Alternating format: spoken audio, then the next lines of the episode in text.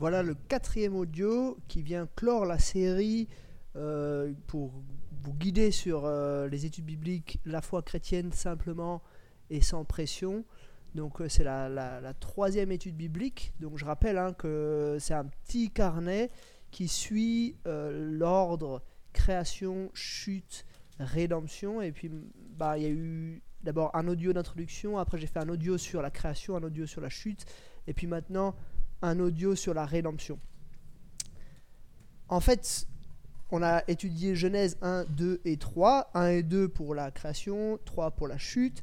Puis maintenant, on, résume, on récapitule en quelque sorte tout le reste de la Bible qui pointe vers la rédemption en une seule étude. Donc ça fait, euh, il y a énormément de, concepts, il y a énormément de choses, il y aurait de quoi parler pendant des heures et des heures et des heures. Donc euh, il ne faut pas espérer euh, tout voir, tout expliquer.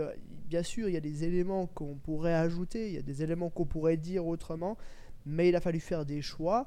Euh, parce que vous vous souvenez que enfin, j'ai choisi de faire seulement trois rencontres pour pas que ce soit quelque chose de trop lourd. Mais après, bien sûr, si, si la personne a encore des questions, et puis si vous voulez aller plus loin, vous pouvez bien sûr proposer encore d'autres rencontres.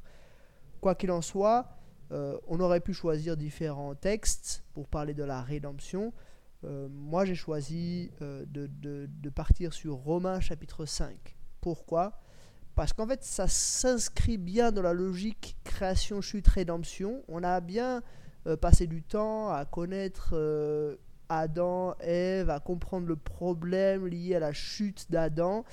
Et là, dans Romains 5, de manière spécial. Euh, Jésus est présenté comme le nouvel Adam, celui qui vient apporter la rédemption.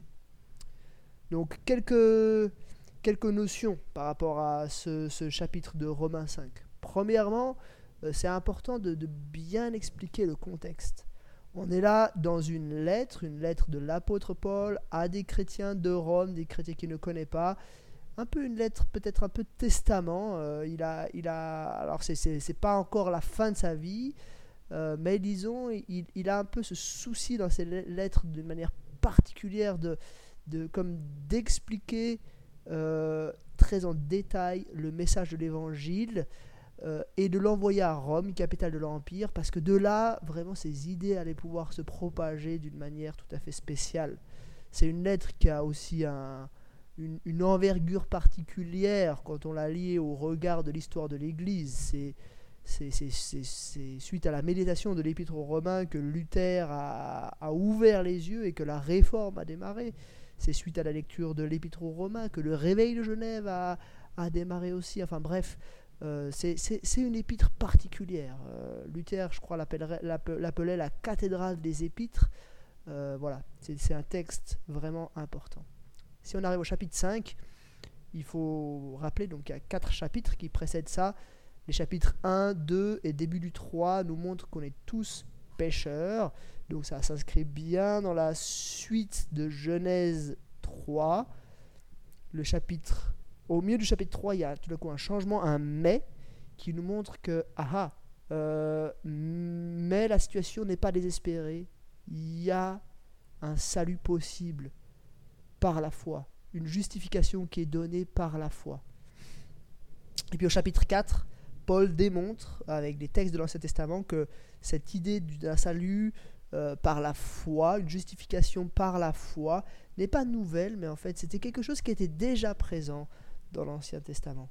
Donc voilà, c'est sur cette base-là qu'on arrive au chapitre 5 et puis que Paul commence par en disant Ainsi donc, déclaré juste sur la base de la foi. Donc euh, euh, c'est ça, ça, vient vraiment dans la, dans la suite de tout ce qui a été dit euh, précédemment. Après, à l'intérieur du texte lui-même, il y a plusieurs choses à dire. Il y a tout d'abord une, une, première partie dans laquelle Paul, en quelque sorte, montre les, les effets secondaires de la justification du fait qu'on est déclaré juste par la foi. Euh, ces effets secondaires, ceux qui sont mentionnés ici, euh, sont au nombre de deux. La première chose, c'est qu'on a la paix avec Dieu, ça c'est au, verset 1. puisqu'on est déclaré juste sur la base de la foi, alors on a la paix avec Dieu. On est placé dans cette nouvelle alliance par Jésus. Et puis la deuxième chose, c'est une assurance, hein. Euh, une persévérance et une, une, assurance, une espérance. Euh, donc ça, c'est développé dans les versets 2 euh, à 5. Et il termine un petit peu avec cette idée, cette espérance ne trompe pas, parce que l'amour de Dieu est déversé dans notre cœur par le Saint-Esprit qui nous a été donné. Donc on a vraiment, c'est du solide. C'est pas juste une, petite une petite espérance ténue quelque part, mais c'est vraiment du solide. Ensuite, la, deuxième chose qu'il nous dit dans ce texte, c'est que ben, pourquoi est-ce que c'est possible cette espérance? C'est les versets 6 jusqu'à 11. et pourquoi est-ce qu'on peut placer notre fierté euh, dans le fait d'avoir accès à la gloire de Dieu, d'avoir part à la gloire de Dieu. Euh, pourquoi tout ça est possible? Eh bien parce qu'en fait c'est Jésus qui qui a, accompli toute l'œuvre de notre salut. Euh, alors qu'on était encore pécheurs, alors qu'on était mort spirituellement, lui a accepté de donner sa vie pour nous. Et c'est vraiment une, preuve d'amour inimaginable parce que à peine nous on pour des justes, euh, à peine nous on pour quelqu'un de bien, mais lui, euh, il est mort pour nous qui étions des ennemis de Dieu, qui étions euh, opposés à Dieu. Alors voilà, ça c'est un petit peu... voilà, là les, versets 1 à 11, on a un petit peu, on va dire, tous les effets de, du message du salut. Et puis à partir du verset 12 jusqu'à la fin du chapitre, on a euh, cette comparaison entre Adam et Christ. Et de plusieurs manières, Paul va des fois mettre l'accent sur les différences qu'il y a entre, entre euh, Adam et Christ et parfois sur les similitudes. Euh, il y a quelques similitudes, par exemple le fait que Adam, avec, enfin, en fait l'effet d'Adam, la chute d'Adam est un peu opposé à, la rédemption euh, en Jésus-Christ. Euh, mais il y, a une similitude dans le fait que en fait, ça, se propage. Euh, si la chute d'Adam s'est propagée à toute l'humanité et même à toute la création, la rédemption n'est pas limitée à une personne, mais elle, elle est aussi effective pour un nombre important de personnes, tous ceux qui se confient en Jésus. Par contre, une différence, c'est que là où la chute d'Adam par une seule faute, euh, ça a entraîné beaucoup de, beaucoup de, personnes qui se sont perdues, Jésus lui propose une alliance plus solide parce que même après de nombreuses fautes, on continue d'avoir le pardon. Donc euh, voilà, il y a, cette, euh, cette comparaison entre Adam et Christ. Il euh, y a un élément qui est important de comprendre aussi, c'est que euh, on, voit que le péché s'est propagé d'Adam jusqu'à Moïse, même sans la loi, alors qu'on ne pouvait pas accuser quelqu'un de désobéir à la loi, puisqu'il n'y avait pas de loi. Euh, mais la, marque du fait que le péché s'est propagé réside dans le fait que les gens sont morts. Et du coup, puisque la mort a régné, alors ça signifie que le péché existait dans toute cette période-là. En fait, la logique qui sous-tend tout cela, c'est une logique euh, d'alliance, justement. Adam était le chef de l'alliance, le chef de file de l'alliance. Il a brisé l'alliance et du coup, toute l'humanité née euh, suite à Adam est en guerre contre Dieu. Même si on n'a pas péché par une faute semblable à celle d'Adam, on est, puisqu'on est dans une alliance brisée, on est opposé à Dieu. Et du coup, euh, on peut plus recoller les morceaux. C'est pas celui qui a brisé l'alliance qui peut revenir en arrière mais il a fallu que Dieu lui-même instaure une nouvelle alliance avec un nouveau chef d'alliance, et c'est pour ça que, en quelque sorte, euh, Christ vient remplacer euh, Adam en, étant un, nouveau chef d'alliance euh, pour nous et pour l'éternité. Voilà un petit peu la, la logique qu'il y a dans ce chapitre 5. Maintenant, euh, pour animer l'étude biblique, moi ce que je vous conseille, c'est de commencer par expliquer euh, le mot rédemption. Parce que vous allez dire, bah, voilà, on a la, logique création, chute, rédemption. Euh, oui, ok, création, les gens comprennent ce que ça veut dire. Chute, Les gens peuvent comprendre assez facilement ce que ça signifie, mais rédemption, personne ne sait ce que ça veut dire. Donc il faut bien expliquer. Rédemption, c'est en fait le rachat. On était à Dieu euh, de par la création. On s'est opposé à lui et on s'est éloigné de lui volontairement. Et Dieu nous rachète. Il vient nous rechercher en quelque sorte pour nous sauver. Et c'est important que les, gens comprennent, comprennent cela. Ensuite, si on passe euh, au travers des, questions qui sont là, il y a sept questions. Hein. Euh, qu'est-ce que Jésus a fait pour nous rendre justes? Ça, je vous conseille de, plutôt euh, vous, vous, concentrer sur les, premiers versets, surtout les versets 6 à 11. Hein.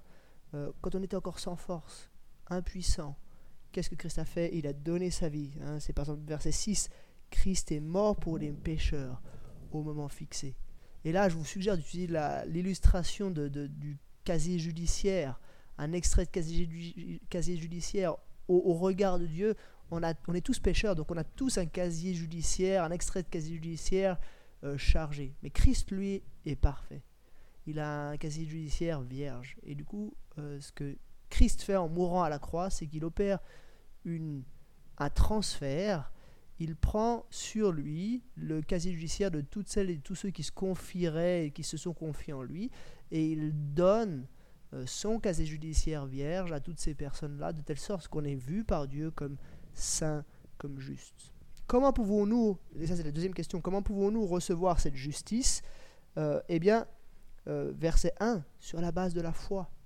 C'est pas quelque chose qui nous est imposé ou c'est pas quelque chose pour lequel on devrait faire des actes, mais non, c'est sur la base de la foi, simplement en acceptant, en croyant, en plaçant notre confiance en Jésus. Et là, il faut un peu expliquer la notion de foi, parce que la foi, c'est un concept vague dans notre culture. Mais notre foi, elle est précise, elle a un objet. L'objet de notre foi, c'est Jésus-Christ, crucifié, ressuscité. Et puis, comment elle fonctionne cette foi, euh, elle fonctionne, enfin, ça fonctionne par la grâce. Ça, c'est le verset 2. Hein. Nous avons accès par la foi à cette grâce. Un cadeau immérité. Pas un cadeau gratuit. Enfin, un cadeau gratuit, oui, pour nous, mais c'est un cadeau qui coûte cher à Dieu. Question numéro 3. En quoi Jésus est-il supérieur à Adam? Là, donc, on est plutôt dans la, deuxième partie euh, où, où euh, ces choses-là vont être, cette question-là va être développée. Par exemple, verset 15, il y a une différence entre le don gratuit et la faute. En effet, si beaucoup sont morts par la faute d'un seul, la grâce de Dieu et le don de la grâce qui sont venus d'un seul homme, Jésus-Christ, ont bien plus abondamment, abondamment été déversés sur beaucoup. Il y a, on n'est pas dans la même mesure. Le, don gratuit est beaucoup plus abondant. Même si la grâce euh, même si la chute a atteint toute la création, la grâce a plus de puissance encore. Et puis après, verset 16, hein, euh, c'est après un seul péché que le jugement a entraîné la condamnation, tandis que le don gratuit entraîne l'acquittement après un grand nombre de fautes. Donc on voit vraiment, euh, ça se déverse en quelque sorte. verset 18, de même que par une seule faute, la condamnation a atteint tous les hommes, de même par, la faute, euh, par un seul acte d'acquittement, la justification qui donne la vie s'étend à tous les hommes. Donc voilà, il y a, des similitudes et il y a des différences entre, entre la chute et le, le, la, la rédemption. Ensuite, euh, quelles sont les conséquences c'est question 4. Quelles sont les, conséquences de l'œuvre de Jésus? Là, je pense en particulier au verset 20 et 21. Hein. L'intervention de la loi a entraîné la multiplication des fautes, mais là où le péché s'est multiplié, la grâce a surabondé. L'obéissance de Jésus fait que, est telle que peu importe à quelle hauteur s'élève notre péché, la grâce est supérieure, toujours toujours, toujours supérieur. Et je crois qu'on c'est bien d'avoir une, une vision très haute du péché, non pas pour nous accabler, mais parce qu'il nous faut une vision très grave du péché pour euh, avoir une vision très glorieuse de la grâce. Si on minimise le péché, on minimisera la grâce. si on comprend à quel point le péché est affreux, alors on comprendra à quel point la grâce est grande. Puis ensuite, verset 21, hein, euh, là où le péché a régné par la mort, la grâce règne par la justice pour la vie éternelle. Donc qu'est-ce que, qu'est-ce que Christ a obtenu? C'est aussi la vie éternelle. Réconciliation avec Dieu et la vie éternelle. Ensuite, on vient aux applications. Alors les applications, euh, pour cette étude-là, euh, elles, elles, sont un peu, un peu comme la clôture de, de l'ensemble des trois études bibliques. On, est, on a compris avec ce, ce, ce, troisième texte le message de l'évangile. Alors on n'a peut-être pas tout dit, c'est vrai, il peut peut-être manquer des éléments, mais bon, ça, voilà, il faudra expliquer les choses avec les personnes. Mais après, il y a trois applications qui sont là. Euh, quels sont vos besoins et vos craintes, euh, quels sont vos péchés peut-être aussi? Euh, mais il faut, amener les personnes à voir qu'est-ce qui dysfonctionne dans leur vie. Et puis ensuite, ça découle sur la question 2, comment ce message de la Bible répond à ses besoins, à ses craintes. Comment est-ce que ce que Christ a fait est la solution ultime à tous les dysfonctionnements que nous voyons dans ce monde et dans nos vies? Et puis la dernière euh, question d'application, en quoi ce message est-il différent d'un système religieux? On se rend compte que ce que Christ est venu apporter, ce n'est pas un système religieux, mais il est venu rétablir une relation. C'est ce qu'il nous dit hein, euh, au verset 1. Nous avons la paix avec Dieu par l'intermédiaire de notre Seigneur Jésus-Christ. Donc il y, a vraiment cette, notion, il est venu poser un pont, construire un pont entre nous est Dieu pour l'éternité. Donc il s'agit bel et bien d'une relation. Christ amène une relation renouvelée, une alliance. Qu'est-ce que c'est une alliance En fait, c'est ça, hein, c'est le cadre dans lequel euh, va se développer une relation. Christ amène une nouvelle alliance avec Dieu. Après, euh, je, tourne juste la page, parce qu'après les questions, j'ai juste noté quelques idées euh, pour la suite que vous pouvez lire avec des personnes avec lesquels vous feriez cette, série d'études bibliques, l'idée là, de cette page, c'est de, pousser un tout petit peu les gens vers un choix. J'ai écrit là, le troisième paragraphe, une seule question demeure. Allez-vous accepter ce cadeau? Je vous encourage vivement à réfléchir à cela. Cette décision peut changer votre vie actuelle et votre destinée éternelle. C'est important que, pour conclure là, les gens sachent que, en fait, c'est pas juste une, série d'informations qu'ils ont entendues et qui sont intéressantes. Ils n'ont pas juste euh, plongé leur regard dans des textes très anciens et des passionnants. Euh, c'est plus que cela. Ça nécessite une prise de position, une réalisation de leur part. Sinon, tout ça ne sert à rien. Et puis j'ai noté trois pistes pour poursuivre la réflexion. Première piste, ben, continuer à se poser des questions. On n'est pas arrivé, hein. on, a, on, a tous, on se pose tous des questions sur la Bible et sur des questions fondamentales sur le sens de la vie ou que sais-je. Euh, donc, continuez à se poser des questions. Deuxième élément, rejoignez une église locale. Faut vraiment encourager les, personnes qui se posent des questions à, rejoindre une église locale parce que c'est là qu'elles vont continuer à grandir et à, progresser dans leur réflexion. Et puis, troisième point, continuez ces rencontres. Et là, on, embraye avec éventuellement une deuxième série de trois euh, si la personne, vous voyez qu'elle vraiment elle l'accroche bien, euh, elle, a, envie, euh, à, suite à cela, en fait, elle, elle a envie de donner sa vie à Jésus-Christ. Vous voyez qu'il y, a une démarche qui s'opère en elle. Et puis vous vous dites, bah ouais, mais maintenant ce serait bien de l'accompagner dans ses premiers pas de la vie chrétienne. Et bien il y a une deuxième série qui, qui, vient compléter celle-ci, dans laquelle on, on, étudie un peu les premiers pas de la vie chrétienne premièrement la vie d'église, deuxièmement la piété, et troisièmement l'éthique dans la vie chrétienne. Donc, euh, on n'est plus dans le domaine de, comment recevoir la vie éternelle, comment recevoir la réconciliation, comment recevoir la justice. On est plutôt dans, un domaine, ensuite qui découle de cela, comment vivre euh, la vie que Dieu veut pour nous, une vie bonne que Dieu veut pour nous. Donc voilà, quelques pensées sur euh, la foi chrétienne simplement et sans pression je vous, je vous donne juste un dernier conseil. Les personnes que vous aurez en face de vous seront très diverses. Soyez à l'écoute. Euh, répondez pas à des questions que les gens ne se posent pas. Essayez de comprendre leur fonctionnement et d'aller là où euh, les personnes se posent des questions parce que ça sert à rien de, bah, ça sert à rien de, répondre à des questions que les gens ne se posent pas. On veut vraiment euh, essayer de comprendre et ça, ça nécessite d'être dans un vrai échange et de leur poser des questions, d'essayer de, voir comment eux euh, comprennent le monde, comment eux comprennent la, la, société dans laquelle ils sont, et puis ensuite d'amener des réponses bibliques à tous ces éléments-là.